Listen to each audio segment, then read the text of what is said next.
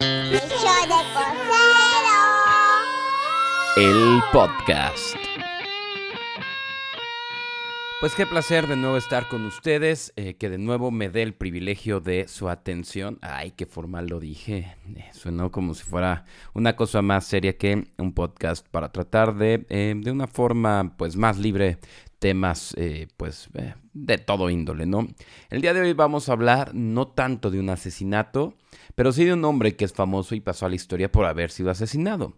Porque, y lo digo así tal cual, eh, con el respeto que merece una persona que ya no se puede defender, pero sí pasó a la historia por haber sido asesinado, porque muchos casos como el de él, su situación, ahorita van a entender de quién hablo, eh, han pasado en la historia de la humanidad.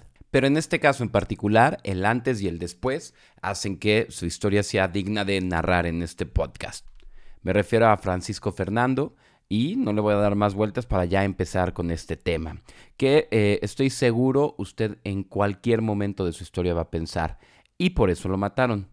Y es que eh, sorprendentemente este hombre tan interesante, y hay que decirlo extraño para su época y contexto eh, de vida de realeza de principios del siglo XX, como que pedía a gritos que le pasara algo. No me lo tome mal.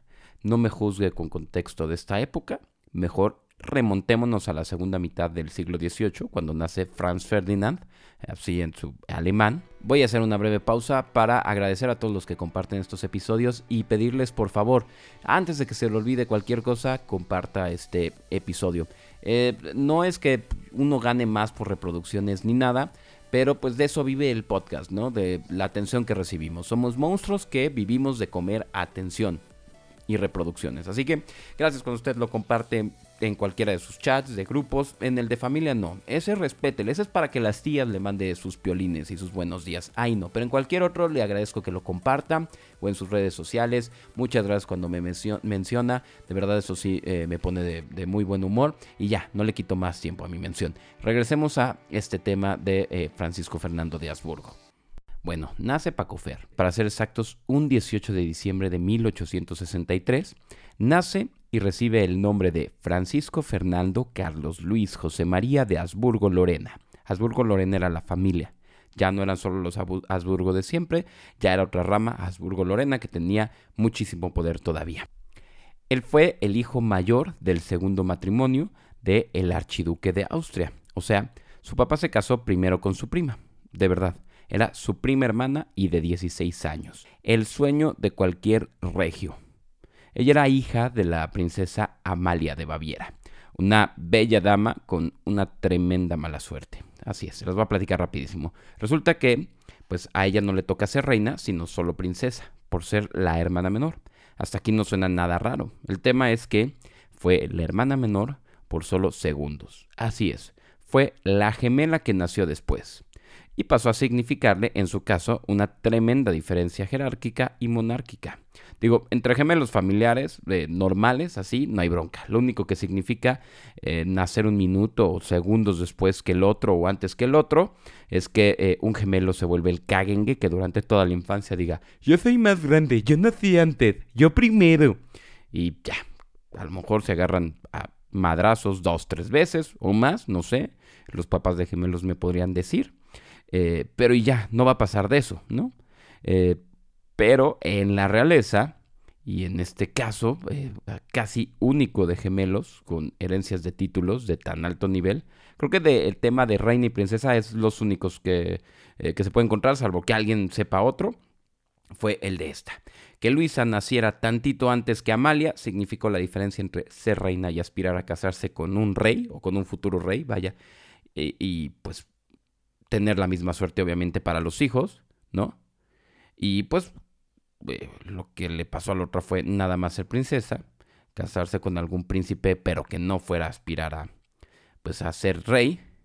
Y bueno, también ella ya iba a ser solamente, si le tocaba casarse con algún príncipe que heredara, pues iba a ser solamente reina consorte, mientras el otro fuera rey y ya, no iba a haber tanta buena suerte, por solo minutos de diferencia antes de nacer. Y pues bueno, lo que le pasó fue que se casó con un príncipe de Sajonia, tuvo nueve hijos, ya todos eh, enterró en diferentes edades, solo tres fueron hombres, solo uno tuvo hijos legítimos, otro se murió eh, sin hijos y otro nada más con bastardos. Su octava hija fue eh, esta mujer, la primera esposa del papá de Francisco Fernando, que pues duraron dos años casados y no tuvieron un solo hijo. Se casó a los 16, se muere a los 18, ningún hijo.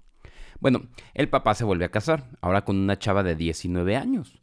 María Anunciada Isabela Filemona Sebasia de Borbón dos Sicilias, mejor conocida como la aburrida de su familia, la que no le gustaban las fiestas y prefería quedarse en su cuarto viendo Netflix. Bueno, cosiendo ropa para sus hijos. Tuvo cuatro. Luego se murió de tuberculosis a los 28 años. Al parecer en esa época les encantaba morirse de tuberculosis. Bueno, y a la fecha, déjeme le cuento, encontré del 2019, no tengo aún datos del 2020, pero en el 19 fueron 1.4 millones de muertes por tuberculosis. Hay 10 medicamentos aprobados para el tratamiento de esta enfermedad, pero sigue siendo a la vez una de las 10 principales causas de muerte en el mundo. Y como virus, eh, salvo el 2020 y lo que va del 21, que obviamente le va ganando el COVID, esta es la enfermedad que más mata. Mata aún eh, por encima del SIDA o el VIH. Eh, de la COVID, perdón, como dice la RAE, la COVID.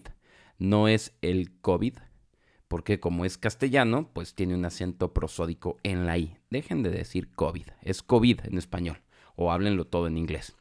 Eh, bueno, ya el punto es que la tuberculosis sigue matando hasta más que el SIDA y se transmite porque alguien con el virus te tosa cerca, así, la bronca es que no tienes síntomas, eh, por lo que encontré que era tan peligroso, hasta que eh, ya te infectó los pulmones, parte de la columna vertebral y pues obviamente todos los, todos los nervios.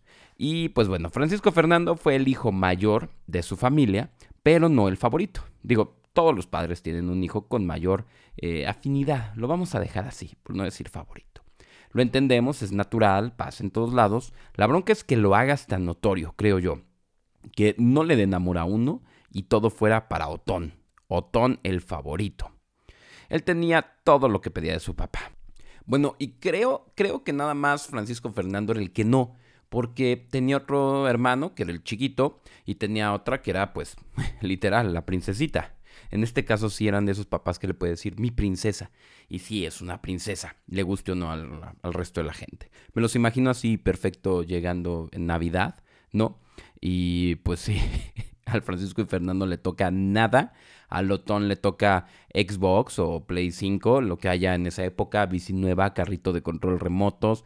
Para el chiquito, obviamente, una máquina de raspado, unos muñecos de acción de la época que podría ser, no sé, Darwin. Creo que Darwin seguía muy de moda. Para la hermanita, obviamente, un microornito.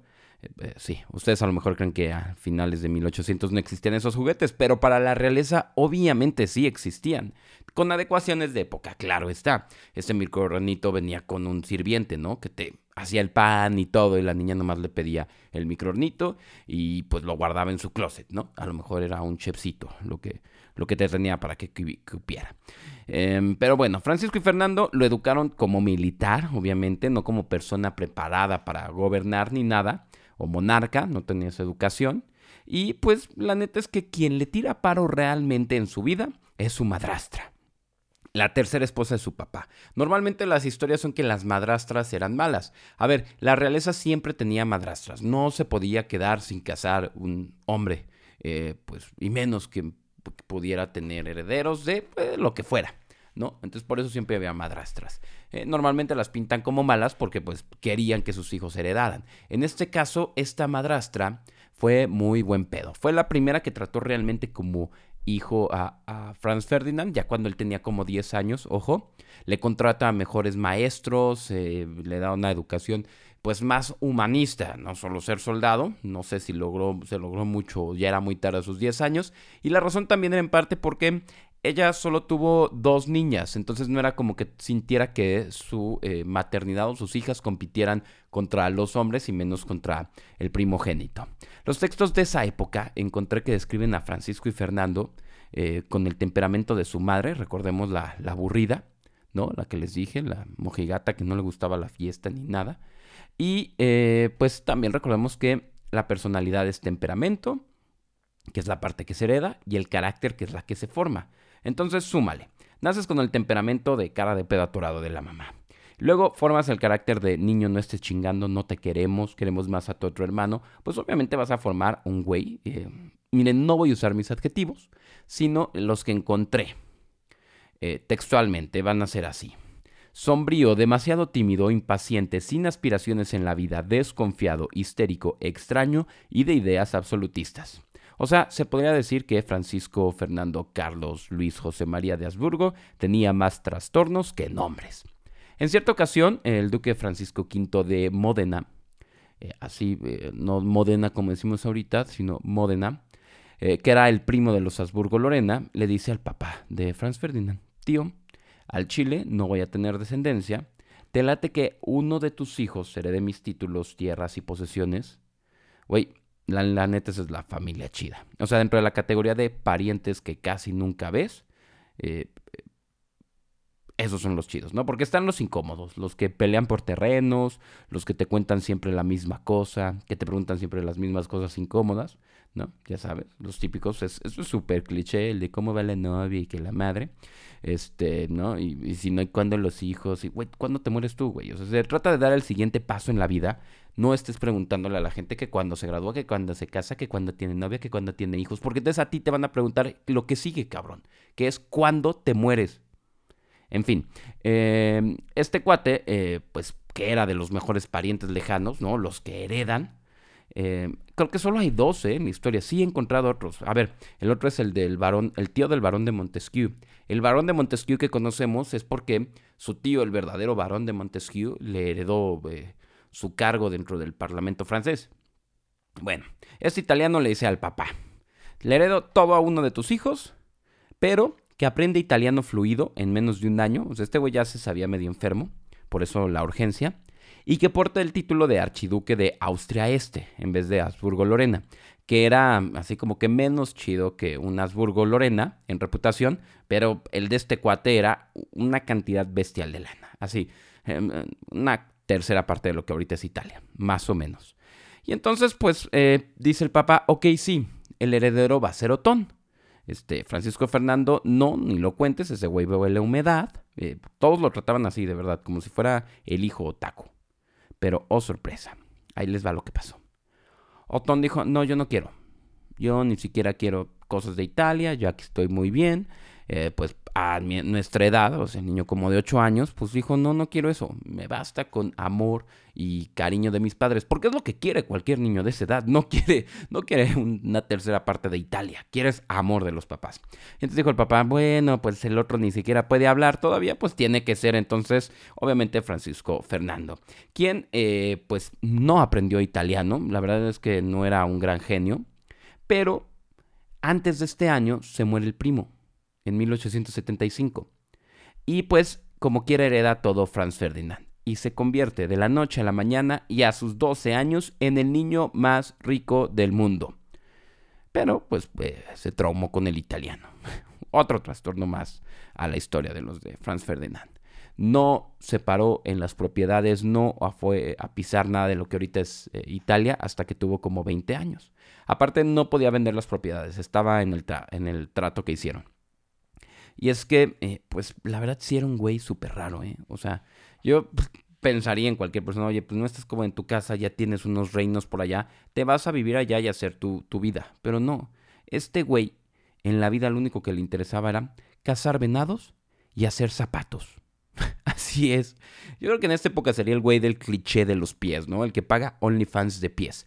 Pero en su época le gustaba cazar y hacer venados. Y pues, o sea, imagínate este güey como, hola, soy multimillonario, ¿te hago unos zapatos? ¿De cuál calzas? Los reto de verdad a que liguen un día con eso, con esas frases de Franz Ferdinand. Y sí era un buen cazador, ¿eh? Lo que encontré de sus biógrafos es que tenía una puntería de francotirador. Este, sí, él sí tenía buena puntería, él no necesitaba disparar a quemar ropa. Entenderán después a qué me refiero. Eh, pero también yo ahí pienso un poquito, güey. A ver, ¿por qué les gusta en la historia de la humanidad, en todas las culturas, países y demás, darle armas a la gente mentalmente inestable? Este niño, desde los nueve años, pues eh, dispara por primera vez, le encantan las armas y le encanta sobre todo matar serbios. Siervos. perdón, no. El otro hubiera sido una venganza, pero no, él mataba a los animales, perdón por este, pues, eh, errorcito. Y pues, eh, ahí te va. Sus biógrafos, eh, según datan, y hay fotografías y cosas que ahorita les platico más, pudo haber matado en su vida cerca de 5.000 siervos. Su gusto por las armas lo llevó a meterse de más a la milicia, o sea, así entrarle ya. Primero fue porque no lo querían que educar, como para la monarquía, pero él ya después dice, ¿sabes qué? Sí me está gustando esto de la milicia. Eh, que ahí te va, como realeza también, entrenas, haces todo, sí alcanzas rangos y cargos, pero si hay una guerra no te mandan a morir en las batallas, al menos no eres de los de enfrente. Este güey a los 14 años ya tenía el cargo de teniente.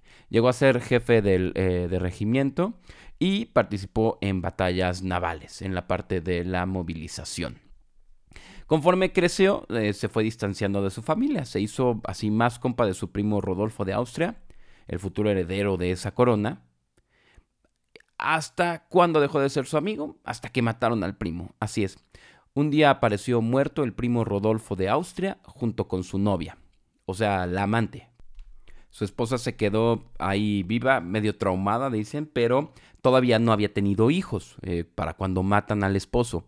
Y entonces, ¿qué pasa? Aquí viene el, el, plot twist. Su papá, el rey del imperio austrohúngaro, dice, pues ni modo, ahora mi hermano menor es, el papá de Francisco y Fernando, es el heredero al trono, lo que convierte en automático a Franz Ferdinand en el segundo en la línea al trono. Pero no se emocionen, no creen que ya le va a ir bien en la vida, no, al contrario. En ese momento descubren eh, que tiene tuberculosis. ¿Por qué? Porque ya eres heredero al trono, ok, vamos a revisar los médicos, lo ven y dicen, voy tú ya empezaste con tuberculosis. Y entonces le dicen, ¿sabes qué te vamos a recetar? Viajar, así, tal cual. Cambia de aires. Si la enfermedad te daña el pulmón, viaja hasta que encuentres un lugar con el aire que te siente bien. Y entonces lo mandan a viajar. Esa fue la receta de la época. Y obviamente ocultan que estaba enfermo. ¿Por qué? Pues para no generar una crisis ni caos por la posible muerte de un heredero. O sea, literalmente lo mandan a contagiar por Italia, por la India, por Japón. Bueno, llegó hasta Canadá, hasta Estados Unidos.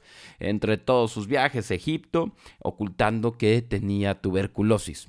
Mientras, en Austria se hizo el rumor de que en realidad había muerto y que Otón debía ser el heredero.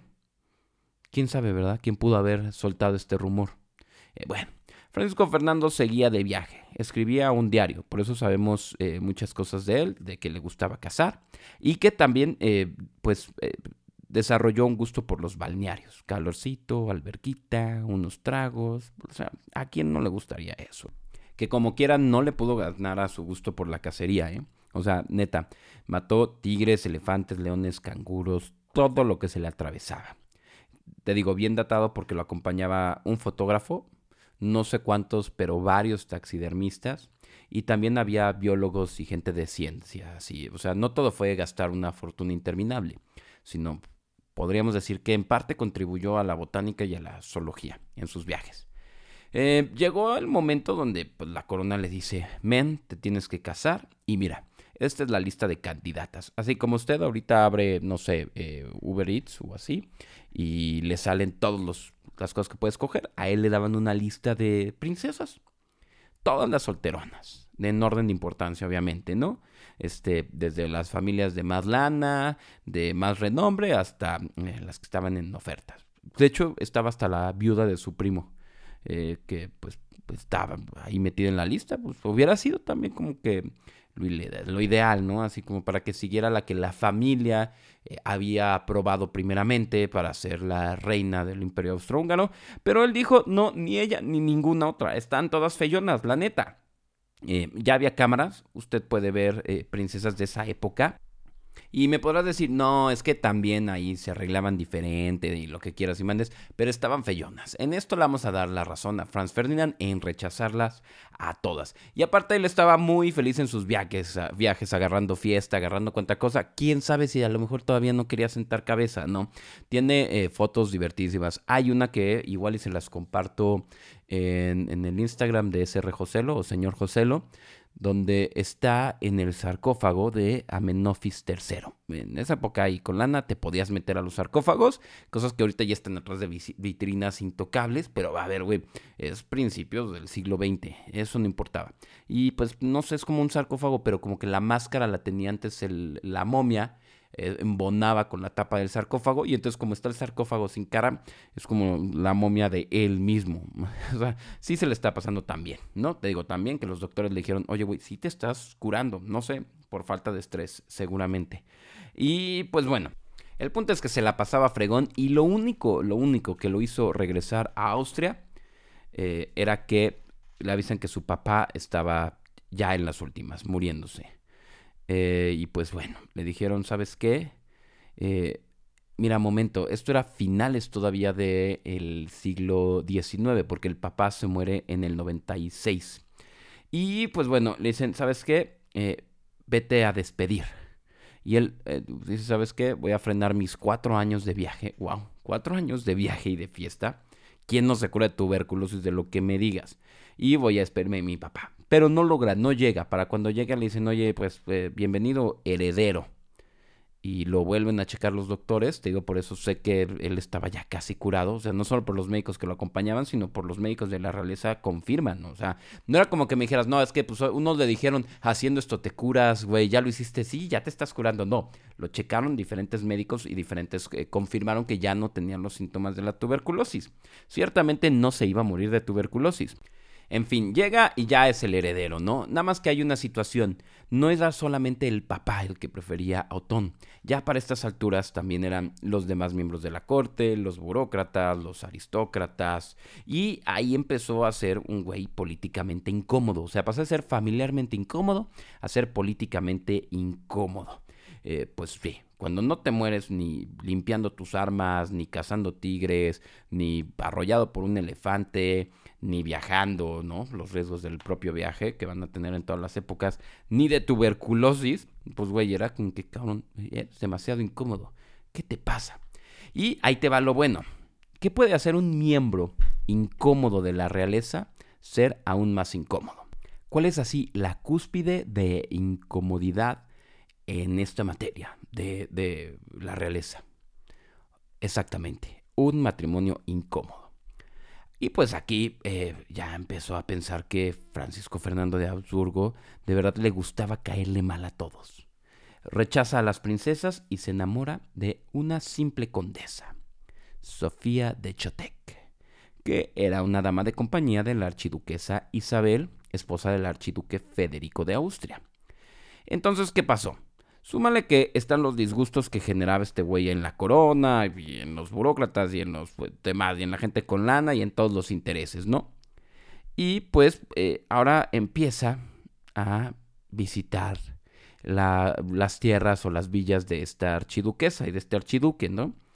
Y pues esta mujer, o sea, la archiduquesa, dice, ya se enamoró de alguna de mis hijas ya ligamos yerno millonario y heredero. Y pues empieza a hacerse ilusiones, ya sabes, a, planear, ¿no? Esta señora. Y pues es que Franz Ferdinand mantuvo ahí esta relación amorosa en secreto con esta mujer que ahí vivía en esta villa, esta, esta duquesa nada más, porque pues era la ama de compañía, o sea, este, que le ayudaba ahí en ciertas cosas, hasta que un día la que ya se sentía suegra, se encuentra un reloj de Francisco en la cancha de tenis de su casa. Estos relojes, ya sabes que tenían la tapa con un espacio para poner una foto, típicos clásicos de película, que estaban de moda, llevaban años de moda, eh, para poner ahí la foto de, de quien amabas. Y cada que veías la hora, veías a tu persona amada. Yo la verdad también tengo eso, esa tradición, pero ahora se pone más bien en el fondo de, foto de fondo del celular, ¿no? Ahí. Yo tengo una de mi esposa desde hace ocho años, tantito más que empezamos de novios. Y pues bueno, esa cursilería le inventaron hace dos siglos. En fin, la archiduquesa ve el reloj y dice, ahorita voy a ver por cuál de mis hijas bombea sangre y secreto hormonas el heredero. Y, oh sorpresa, nivel telenovela, cuando el rico se enamora de la criada. Nah, hombre, ahí te encargo la que se armó. No había revista Hola ni nada de eso, sí habían periódicos, pero No se requirió nada de eso para que se enterara todo el mundo. Así es, estoy diciendo todo el mundo literalmente de esta relación inaceptable. Hasta el Papa llegó la noticia.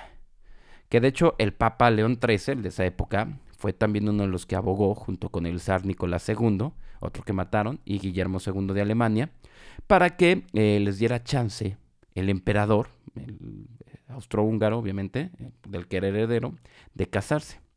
Su vals de boda eh, debió ser Amor Prohibido, tocado no por Selena, no había nacido, no estoy idiota, pero sí tal vez podría haber llegado a la Sinfónica de Viena a tocar esta hermosa composición. Los dejan casarse, ¿no? Pero ahí te va. Hay una opción para estos casos en que la nobleza pues se quiere casar con alguien que no debería y te dicen, va, si de verdad se quieren casar y se aman tanto y obviamente eh, también lo hace la corona para blindarse ellos de, pues, tanto en el caso de hombre como mujer, pero pasa más en este caso como cuando hay la mujer es plebeya o de un rango de nobleza poco válido, poco importante, porque pues eh, les guste o no, en la realeza la que hereda las propiedades y la que hereda todo y los títulos que no se quedan solamente así de, rato es el, tema del hombre, no la mujer. Y ahí pues digo, ni para qué le damos vuelta. Ahí no va a haber marcha, ni protesta, ni eh, diputadas feministas, ni cosas de equidad que lo vaya a cambiar porque es la rareza, la rareza, sí, así la vamos a decir, la rareza realeza. Y bueno, por esta razón fue que eh, la corona austrohúngara se queda sin herederos, ¿no? Porque pues le van a decir, este, Francisco Fernando, tú te casas con ella, ella no va a tener un título y pues eh, tus hijos tampoco. Tampoco va a tener tu, eh, descendencia estos títulos o linaje. Que está muy cabrón, ¿no? O sea, sí se puede que un hombre le diga eh, que mis sobrinos hereden todo, porque yo soy hombre y decido qué hago. Pero no se te ocurra procrear con alguien sin linaje porque te nacen cerdos. No sé, o no sé cómo los ve la realeza. Yo los veo como personas. Pero bueno, afortunadamente no nacimos en la realeza y no nos afecta eso, ¿no? Qué padre, nos sintámonos afortunados por no haber nacido eh, como parte de la corona. Se casaron un 1 de julio de 1900. Ahora sí, ya estamos, entramos directo al eh, siglo XX. No fue obviamente el emperador, pero tampoco ninguno de sus hermanos, ni el Otón, ni nada, ni eh, su hermanita, ni el otro hermanito. Ningún archiduque importante. Pero ¿saben quién sí fue? Su madrastra. Esta que te cuento le había dado cariño materno, la que le proveyó buena educación, ella sí estuvo ahí. María Teresa, mi respeto siempre. Y aparte llevó a las dos hijas, o sea, sus dos hermanastras. Así, María Teresa reivindicando lo que la Cenicienta eh, causó, estigmatizó de las madrastras y las hermanastras. Y pues fue su única familia realmente en la boda. Muy chingona María Teresa de Portugal. Aunque pues ella le va súper mal. Spoiler alert, después de que se deshace el, imperio austrohúngaro, se queda en la pobreza. Tuvo una bronca ahí de una joya que había sido parte de la corona de Napoleón y que intenta vender, pero la hacen como que fraude. Esa joya de María Teresa, que es como con lo único que se salva, creo que inspiró porque es la misma historia que la joya del Titanic. ¿No? Pero bueno, esa es otra historia de María Teresa de Portugal. La cosa política, vamos a entrar con esto. Por si usted creía que Francisco y Fernando no podía caerle peor a la corona, resulta que el güey se pronuncia abiertamente por reformas que transformaran al imperio austrohúngaro prácticamente en una república. que otro spoiler alert, de nuevo, ese imperio iba a valer madre en la Primera Guerra Mundial. Pero no lo sabían entonces. Creían que iban a ser eternos. Todo el mundo cree que sus cosas van a ser eternas. Entonces Franz Ferdinand, eh, que no se nos olvide, tenía una buena formación militar. Les dice, ¿sabes qué? Yo conozco al ejército. Necesitamos transformando, transformarnos así ya en una república.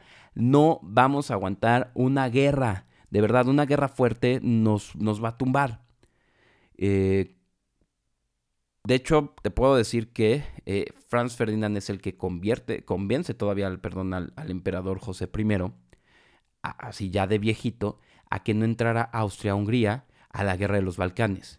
Qué cabrón, ¿no? O sea, con esto te lo pongo así en resumen, evitó que esa guerra se convirtiera realmente la de los Balcanes en una primera guerra mundial y no sé, tal vez, tal vez eh, hubiéramos tenido una segunda que hubiera sido la primera y la segunda hubiera sido la tercera guerra mundial y, esto lo contribuyó eh, con convencer al emperador este, José I Franz Ferdinand, que irónicamente al morirse sí se da una primera guerra mundial. Eh, ya lo sabían, esto no es spoiler Y bueno, finalmente el 28 de junio de 1914, eh, o sea, hace 107 años, por eso es que hoy preferí grabar el podcast y no en domingo, para sentirlo un poquito más, se da el atentado de Sarajevo. Así se le llama este episodio, por si alguien quiere buscar libros o cosas así. Y pues bueno, cosas que saber. Parte de lo que escaló el problema que pues, derivó en la Primera Guerra Mundial es que hubo muchas cosas que no se iban a poder esclarecer de este asesinato y daban pie a que eh, pues hubieran suposiciones. ¿Y cómo supusieron los países que le entraron a la guerra y al conflicto?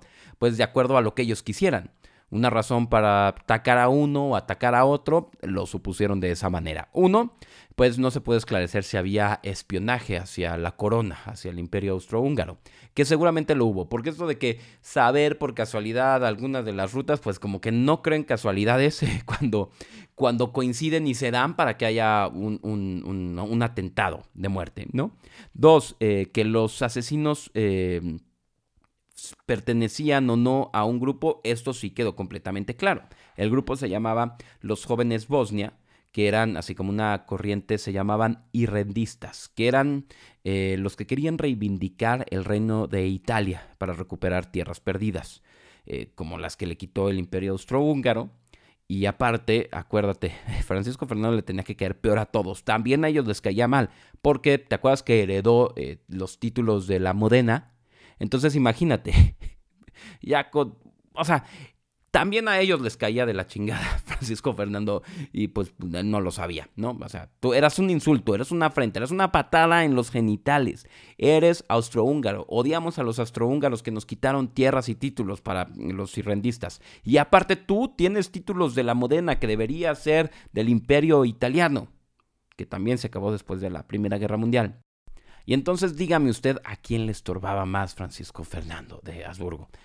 A estos de jóvenes eh, Bosnia o a los serbios o, a su hermano que Otón creía que pues él se podría convertir en el heredero de un reino que duró cinco minutos. Que como quiera al final de cuentas no fue Otón el heredero. Dijeron va a ser el sobrino nieto Carlos I, que duró eh, menos de dos años y ya con él se acabó el imperio. Este cuate llegó, el Carlos I, intentó pacificar, salir de la guerra, no lo consigue, pero se acaban también los problemas para Austria-Hungría, bueno, para la corona y cualquier tipo de, de, mando político. Ok, ¿cómo fue el atentado? Ahí te va, fue una visita oficial que hacían a Bosnia Francisco y Fernando, lo acompañaba a su esposa, que estaba embarazada, y fueron atacados en repetidas ocasiones.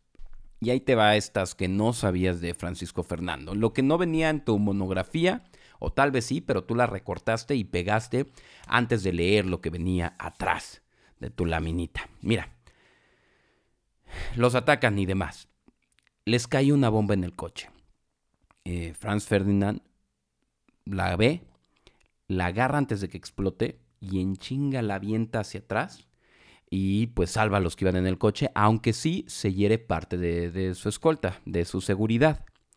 Y entonces eh, le dicen, ¿sabes qué? Vámonos a refugiar aquí al ayuntamiento eh, de, de, Bosnia, de Sarajevo, perdón, donde estaban. Y él dice, ¿sabes qué? No, no, chofer. Vamos aquí a ver a los heridos, vamos al hospital a ver cómo están.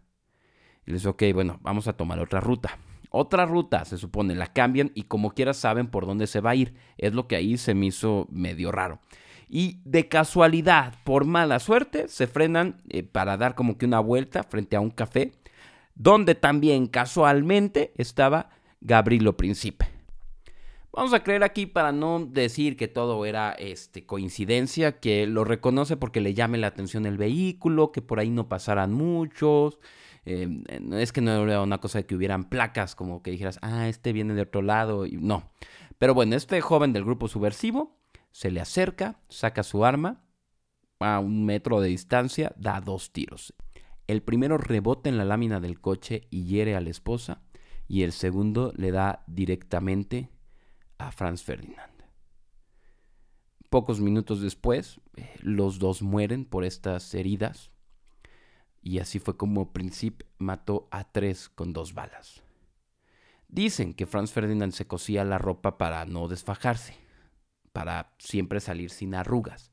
De hecho, tú ves eh, eh, en sus fotos de visitas oficiales, de viajes, como la ropa impecable el cuate, pulcritud total.